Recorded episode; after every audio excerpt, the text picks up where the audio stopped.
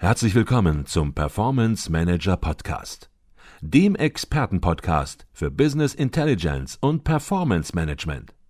Inspirationen, Know-how und Impulse für Controller und CFOs, die noch erfolgreicher sein wollen. Ihr heutiger Gastgeber Peter Blum.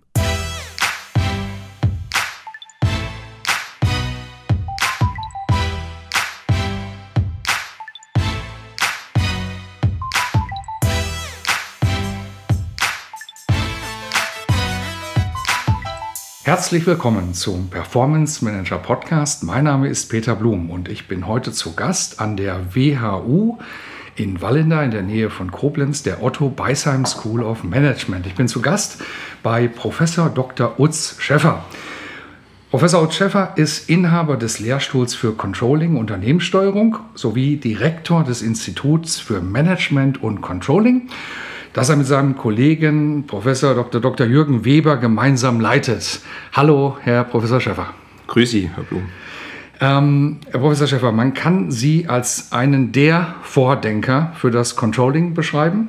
Sie haben zahlreiche Bücher, Beiträge und Lehrwerke veröffentlicht, geben mit äh, Herrn Professor Weber die Fachzeitschrift Controlling und Management Review heraus und sind last but not least auch ein ausgezeichneter Dozent. Und im Mai dieses Jahres habe ich Sie auf dem Kongress der Controller in München äh, gehört, bei einem ganz extrem spannenden Vortrag. Und der Vortrag hatte den Titel Was machen Controller in zehn Jahren? Ich habe diesen Vortrag auch als Artikel, als Fachartikel gesehen und äh, dort hatte eine etwas schärfere Formulierung gehabt. Äh, das war sozusagen die entschärfte Form, die Sie in München vorgebracht haben. Dort hieß es nämlich noch viel provokanter, der Controller ist tot, es lebe das Controlling. Haben Sie sich nicht getraut, mit dem Titel nach München zu fahren und vor 650 Controllern zu sprechen oder wollten Sie die Controller einfach nur schonen? naja, das, ist vielleicht schon in der Tat fast dran. Nein, aber ernsthaft, ich, ich glaube, ganz wichtig ist in der Diskussion, dass man ein klares Verständnis darüber hat, was der relevante Zeithorizont ist. Und was ich in diesem von Ihnen genannten Artikel versucht habe äh, zu tun, ist einfach mal über den Tag hinaus die ganze Geschichte zu Ende zu denken. Also wo wird uns die digitale Revolution am Ende der Geschichte hinführen? Und da bin ich in der Tat bei der möglicherweise provokativen These, dass es Controller in der heutigen Form, Controller, wie wir sie heute kennen, nur noch in sehr homöopathischer Anzahl geben wird. Der Controlling-Gedanke, das Controlling-Konzept aber wichtiger sein wird denn je. So, aber dann reden wir über, und ganz ehrlich, ich kann nicht sagen 20, 25, ne, 15 Jahre, da reden wir über einen Zeitraum, der den Praktiker, äh, der Sie alle, die Sie da nun zuhören, zu Recht natürlich nur eingeschränkt interessiert. Sie muss ja interessieren, hey, was sind die Probleme heute? Wie kann ich die Probleme angehen? Wie sehen mögliche Lösungen aus? Was muss ich denn tun, um wissen, dass ich da vielleicht auf sich 10, 20, 30 Jahre irgendwo hinlaufe als Population, als Controllerschaft? Ähm, genau hier mit konstruktiven Ansätzen irgendwo reingehen kann. Und das war dann in der Tat der Fokus äh, äh des, des, des, Vortrags in München, mhm. der aber auch, wie Sie vielleicht auch gemerkt haben, durchaus ganz spannende und durchaus auch kontroverse Diskussionen hervorgerufen hat. Ja, Sie haben gesagt, wir müssen uns auf die Probleme heute natürlich äh, auch konzentrieren, Absolut. natürlich trotzdem den, die Zukunft im Blick haben.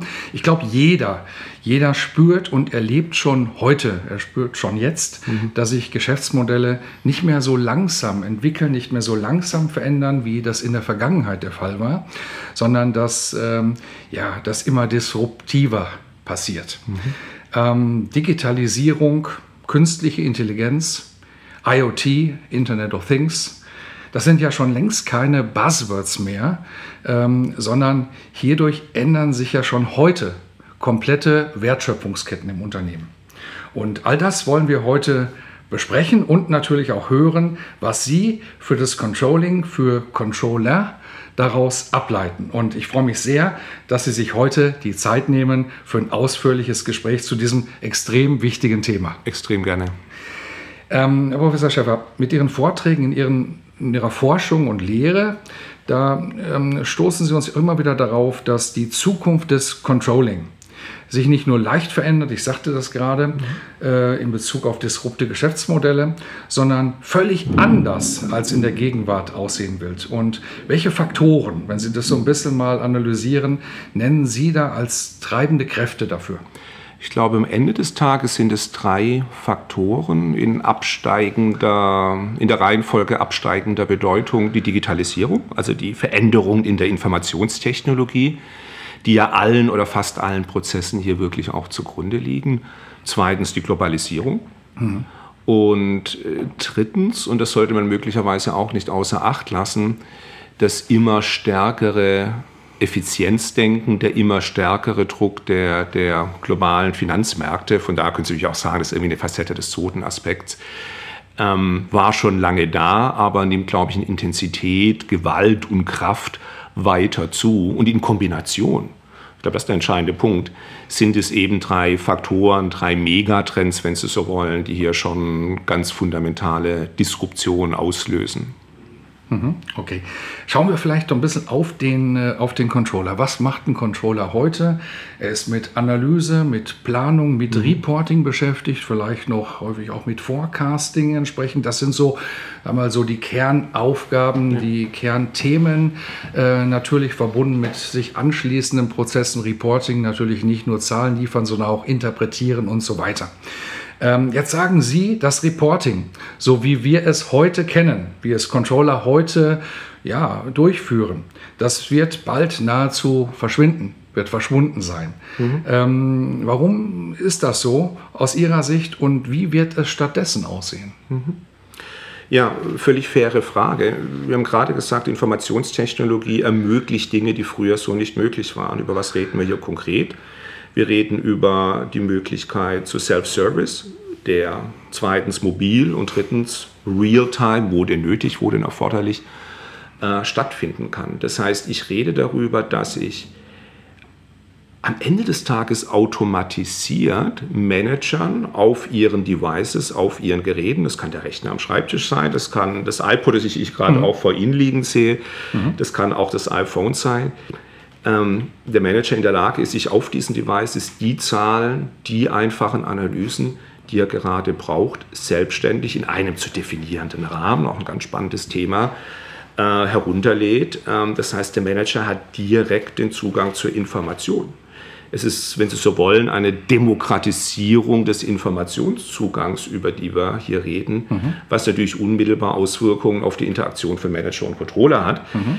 Ähm, weil der Controller es sich zumindest nicht mehr ganz so einfach machen kann wie bislang zu sagen, hey, ich bin quasi der Gatekeeper zu Daten, Zahlen, Informationen und da müsst ihr erstmal vorbei. Nee, da kommt der Manager in Zukunft ganz automatisch vorbei, indem er die Dinge eben selbstständig, Push- oder Pull-Prinzip, selbstständig sich auf seine äh, Geräte runterziehen kann. So. Mhm. Oder der Stelle können Sie jetzt ganz viele Fragen stellen, da kann man ganz viele mhm. Facetten diskutieren. Man kann die Frage diskutieren, aber da wird es doch trotzdem noch Jobs für Controller geben.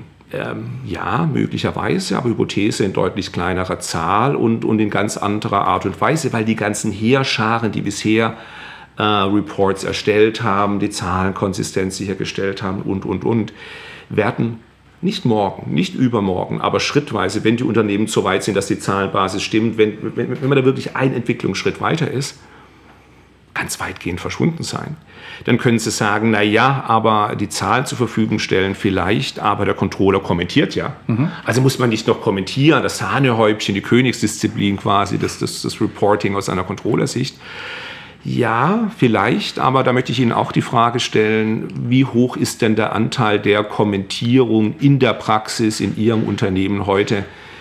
Ähm, wo sie das Gefühl haben, Mensch, die Kommentare sind jetzt so super smart, so super außerhalb der Routine, dass es nicht möglicherweise in Zukunft auch eine Maschine machen könnte. Mhm. Wir reden ja heute schon darüber, nicht etwa in grauer Zukunft einer, einer, einer Glaskugel des Professors, wir reden ja heute schon darüber, dass Anbieter wie Narrative Science und viele andere automatisiertes Storytelling am Markt anbieten. Also auch letztlich automatisiertes Kommentieren von Spielgeschehen, von Ereignissen, von Berichten. Und am Ende des Tages ist natürlich auch das Business ein Spielgeschehen. Ne? Sie mhm. spielen am Markt, da passiert was, das gilt es zu berichten, da gibt es dazu eine Story zu erzählen. Das können Sie heute automatisiert machen, so warum auch nicht im Controlling. Ähm, mhm.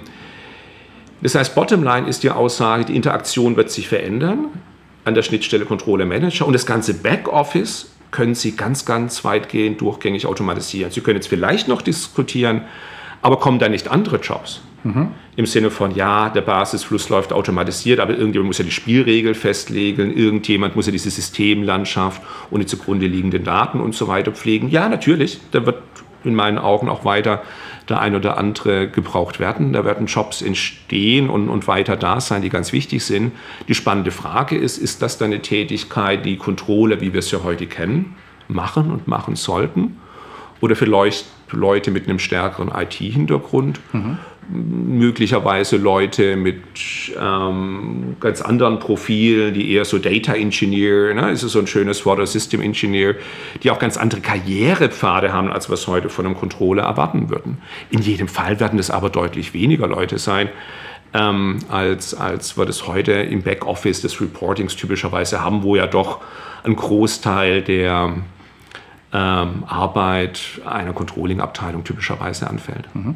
Lassen Sie uns doch mal über die Informationen reden, die im Controlling ja verarbeitet werden. Ja. Das ist ja eine typische Controller-Aufgabe, Informationsbeschaffung, Informationsaufbereitung, wenn man so will. Sie hatten mhm. das auch gerade mit Kommentierung entsprechend noch ergänzt und natürlich Informationsbereitstellung ans Management, damit es auf diesen Informationen dann Entscheidungen, richtige Entscheidungen getroffen werden können.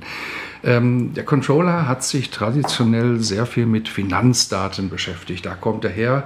Ähm, dann hat sich ins Controlling, das ist auch noch gar nicht so selbstverständlich, haben sich Vertriebsdaten, äh, mhm. sag ich mal, mhm. ähm, wurden aufgenommen. Früher haben das Vertriebler haben ihre eigenen Berichte gebaut. Heute ist es schon so im Controlling, dass das Controlling auch hier operative Informationen, Preise, Mengen etc. analysiert. Das auf jeden Fall. Aber Informationen, und wir hatten eben über disrupte Geschäftsmodelle gesprochen, Informationen entstehen heute ja an vielen, vielen anderen Absolut. Stellen, die dann auch geschäftsrelevant sind. Die sind nicht mehr nur im Finanzbereich zu finden äh, und nicht nur in Preis mal Menge an der Stelle, mhm. sondern ähm, ja, operative Informationen, die letzten Endes äh, das Geschäft ausmachen. Ist es eigentlich so, dass sich hier vielleicht der Controller oder die Controller noch mit diesen neuen Informationsarten, ich nenne mal äh, Social Media Informationen, beispielsweise Informationen, die von der eigenen Webseite kommen, Informationen, die aus Apps kommen, beispielsweise, ähm, wenn man auch Informationsplattformen, Plattformökonomie ist ja auch so ein Stichwort an der Stelle, mhm. ähm, dass sich Controller damit noch gar nicht befassen, sich noch viel zu sehr auf nur einen Bruchteil der Informationen konzentrieren und damit, ich wage mal eine Behauptung, irgendwo mit der Zeit ja, sich vielleicht nur noch mit 5% der Informationen, der relevanten Informationen beschäftigen und 95% der Informationen, die aber relevant sind zur Unternehmenssteuerung, überhaupt nicht im Fokus haben momentan. Absolut. Absolut. Nee, ich glaube definitiv, dass das so ist. Vielleicht ein, zwei oder auch drei Sätze dazu. Erster Punkt, ja, das ist so und es war ja auch über Jahre und Jahrzehnte wahrscheinlich ähnlich. Es war halt nur nicht so schlimm, dass der Marketingbereich auf seine Marketing- oder Vertriebsbereich auf seinen Vertriebsdaten, der Logistik, Supply Chain-Bereich auf seine Daten sitzt. Das mhm. hat man irgendwie hingenommen, akzeptiert. Ähm, und, und, was ich immer wieder beobachte, um mit Status quo in meinen Augen weiter zu beschreiben, ist, dass trotz einer vehementen Balance Scorecard Rhetorik, die ja mhm. genau diesen Aspekt, ne, finanzielle, nicht finanzielle Kennzahl, die Verbindung sehr stark betont, die fast jeder Controller, äh, äh, den ich kenne, auch in seinem Controller-Glaubensbekenntnis voller Inbrunst vor sich hertragen würde.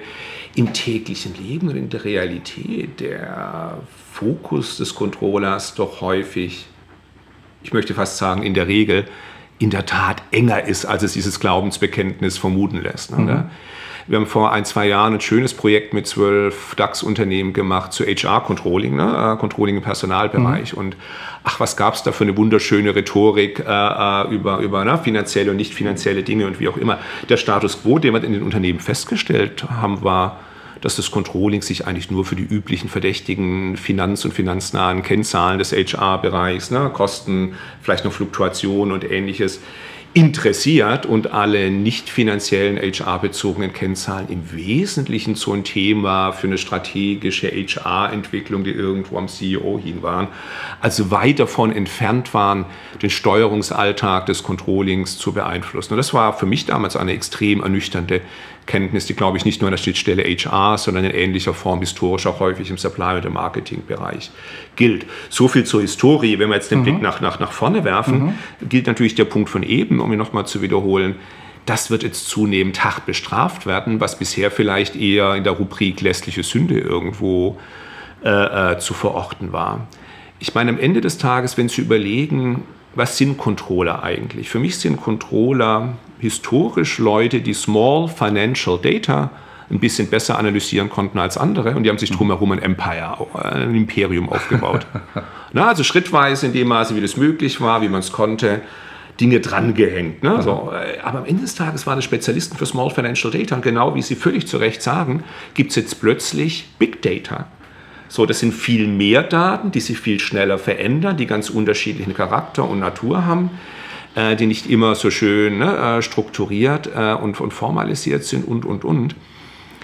Und die schlechte Nachricht ist, es gibt Leute, die diese Big Data analysieren können, aus dem Stand in vielen, zumindest größeren Unternehmen heute schon. Mhm. Und die sitzen nicht im Controlling, sondern die sitzen vielleicht irgendwo in der Zentrale, die sitzen irgendwo im Marketing, im Supply-Bereich, die sitzen irgendwo nur typischerweise nicht im Controlling in der Finanzfunktion. Mhm.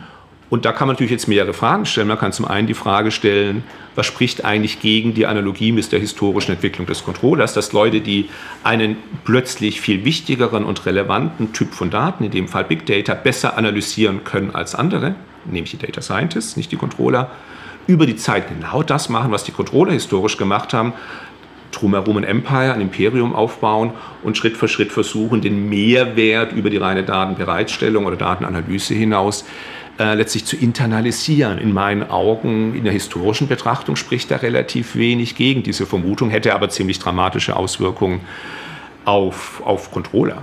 Mhm, mh. Was man dann typischerweise als Argument an der Stelle äh, natürlich hört und auch zu Recht hört bis zu einem gewissen Punkt, ist das Argument, naja, äh, sollen doch die Big Data bezogenen Data Scientists ihre Big Data analysieren. Ich als Controller habe dann eben eine Brückenfunktion. Mhm. Na, das heißt, ich muss die richtigen Fragen stellen oder die richtigen Fragen der Manager weiter transportieren und bin dann so ja, die integrative Kraft oder die Klammer um das Ganze, die Schnittstelle äh, zu Finanz. Und dazu muss ich eigentlich auch gar nicht die ganzen neuen Methoden, äh, statistischer Natur mhm. oder von Programmiertechniken und ähnlichen Dingen mal ganz zu schweigen, mhm. kennen.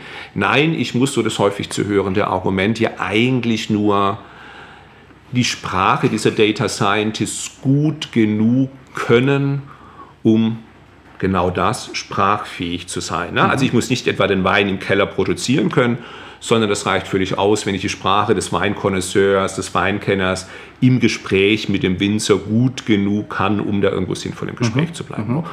Und da kann man nun in der Tat die Frage stellen, kaufe ich das oder kaufe ich das nicht? Ähm, Nochmal dagegen spricht in meinen Augen zum einen das historische Argument und es spricht wahrscheinlich auch dagegen die Frage oder die Anschlussfrage, wo ist eigentlich der Mehrwert des Controllers? Kann denn nicht auch der Manager am Ende des Tages diese richtigen Fragen stellen. Mhm. Kann der sie nicht direkt an den Data Scientist respektive das Data Science Team stellen? Ist diese, diese, diese Mittlerfunktion des Controllers wirklich mehrwertig genug, auch auf Sicht, dass ein Unternehmen bereit ist, hier massiv Gelder in entsprechenden Controllerbereich an genau der Stelle zu stecken. Und da wäre ich auf Sicht, und nochmal, ich rede auch an der Stelle nicht über die nächsten fünf Jahre, mhm. da wäre ich auch an der Stelle auf Sicht eher skeptisch. Mhm. Ein technisch enableder Manager, das schließt sich jetzt der Kreis zu dem Thema, das wir vordiskutiert haben, ne? nämlich Self-Service BI, einfache Analysen als Apps äh, auf, dem, auf dem iPad oder auf dem Rechner, ein technisch und möglicherweise auch kulturell, darüber können wir vielleicht nachher noch reden, wenn wir Lust haben,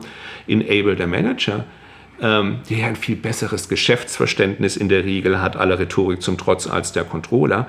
Warum soll der denn nicht direkt auf dieses Data Science Team mit seinen Requests zugehen? Mhm.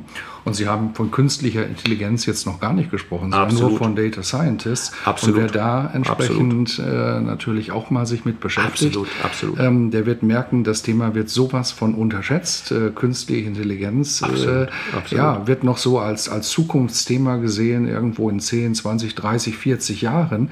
Ähm, ich glaube, äh, ich habe immer ein Beispiel. Ein Beispiel ist es vor zehn Jahren ist das iPhone herausgekommen und inzwischen äh, ist es ein Alltagsgegenstand geworden. Das iPad ist vor ja, sieben, acht Jahren ist mhm. es rausgekommen ungefähr. Inzwischen Alltagsgegenstand. Und das zeigt einfach deutlich, wie lange hat es gebraucht, um ein iPhone, ein iPad entsprechend zu bauen. Ähm, und was hat sich seither, seither alles bewegt, seither alles verändert in Geschäftsmodellen. Und ich glaube einfach, da steckt so ein Gedanke dieser exponentiellen Entwicklung hinter, der äh, völlig unterschätzt wird. Künstliche künstliche Intelligenz ist viel, viel näher, ist ja heute schon da, viel näher, als so mancher das noch glaubt, ähm, um Informationen analysieren zu können und Antworten zu bekommen.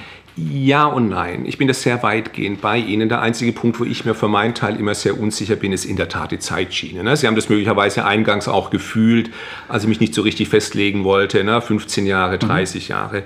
Ich finde dieses iPhone-Beispiel, das Sie bringen, in der Tat äh, sehr schön und extrem passend. Mein Gegenbeispiel ist immer Ulrich Catilieri, ehemaliger Vorstand der Deutschen Bank. Der eine oder andere mag sich daran erinnern, der, wenn ich das richtig im Kopf habe, Anfang der 90er Jahre prognostiziert hat, dass die Banken die Stahlindustrie der 90er Jahre sein werden. In der Sache, in meinen Augen, immer noch eine absolut richtige Prognose. Auf der Zeitschiene ein paar Jahrzehnte daneben. Mhm. Das heißt, wo bin ich mir unsicher wirklich bei der Frage, wie schnell wird das Ganze kommen? Und wir haben auch ein paar ganz spannende Befunde aus unserer jüngsten Zukunftsstudie an der WHU, wo wir für das Thema Self-Service BI und für das Thema Business Partnering interessanterweise sehen, wir haben da die gleichen Fragen jetzt zum dritten Mal gestellt. Die Frage, wie stark ist das Thema bei Ihnen heute ausgeprägt und wie stark glauben Sie, dass es in fünf Jahren ausgeprägt sein wird? Ne? Das haben wir jetzt, wie gesagt, so im Dreijahresabstand dreimal gefragt. Und was Sie sehen ist, das ist ein mega spannender Befund, dass die Erwartungshaltung konstant hoch ist. Mhm. Das wird total wichtig werden in fünf Jahren. Und der Ist-Wert konstant niedrig ist, mhm. aber ähm, sich dummerweise im Abstand zwischen Ist- und Erwartungswert trotz der äh, drei Befragungen, also der sechs Jahre, die da dazwischen liegen, letztlich nichts geändert hat. Hypothese, da haben wir noch so ein bisschen einen Hockeystick-Effekt, da haben wir noch so ein bisschen eine starke Erwartungshaltung, die sich aber noch nicht realisiert. Nur daraus jetzt den Schluss zu ziehen, das ist ja alles, das dauert ja alles noch, wir müssen nichts verändern, warten mhm. wir mal 20 Jahre, der Professor Schäffer soll sich wieder entspannen und ein bisschen äh, weniger gewagte Hypothesen aufstellen. Das würde ich für komplett falsch halten. Ja. Aus zwei Gründen im Kern. Der erste Grund, der eben schon angedeutete oder genannte, wenn die Entwicklung dann wirklich mal kippt, dann geht es eben sehr schnell. Und ja, dann wird es auch äh, nach allen Erfahrungen, die wir in anderen Branchen und Bereichen machen, exponentiell gehen und Gnade dem, der bis dahin nicht seine Datenlandschaft, seine Systemlandschaft einfach das Fundament in Ordnung gebracht hat. Und ich glaube, da haben fast alle, wenn nicht alle Unternehmen noch, noch schrecklich viel zu tun. Mhm. Und zum Zweiten, und das ist natürlich ein verwandtes Argument, die Erfahrung, die man in einigen Bereichen sammeln konnte, insbesondere auch im Shared-Service-Bereich, ähm, na, also im Bereich, wo man sagt, ich möchte mal transaktionale Tätigkeiten zentralisieren, standardisieren, als Voraussetzung und Basis für eine mögliche Automatisierung und äh, äh, für weitergehende Schritte. Mhm. Das scheint mir auch die Erfahrung zu sein, das dauert eben. Äh, die Pioniere, Henkel ist da ein gut publiziertes Beispiel, es gibt auch andere, sind seit zehn Jahren auf dieser Shared Service Journey unterwegs und behaupten und berichten für mich sehr glaubwürdig, dass es ja eben ganz, ganz viele Lerneffekte äh, gibt, die sich nur sehr eingeschränkt zeitlich äh, äh, komprimieren lassen. Das heißt, die Lernkurve lässt sich ein bisschen, aber lässt sich nicht entscheidend abkürzen. Und wenn Sie da mitgehen wollen, um nicht eines späteren Tages abgehängt zu sein, müssen Sie eben heute in meinen Augen mit Hochdruck loslaufen. Mhm. Nicht, weil die nächsten zwei, drei Jahre sich die Welt schon verändern wird, sondern weil die Vorbereitung und der Weg dahin technisch und kulturell hinreichend lange dauert.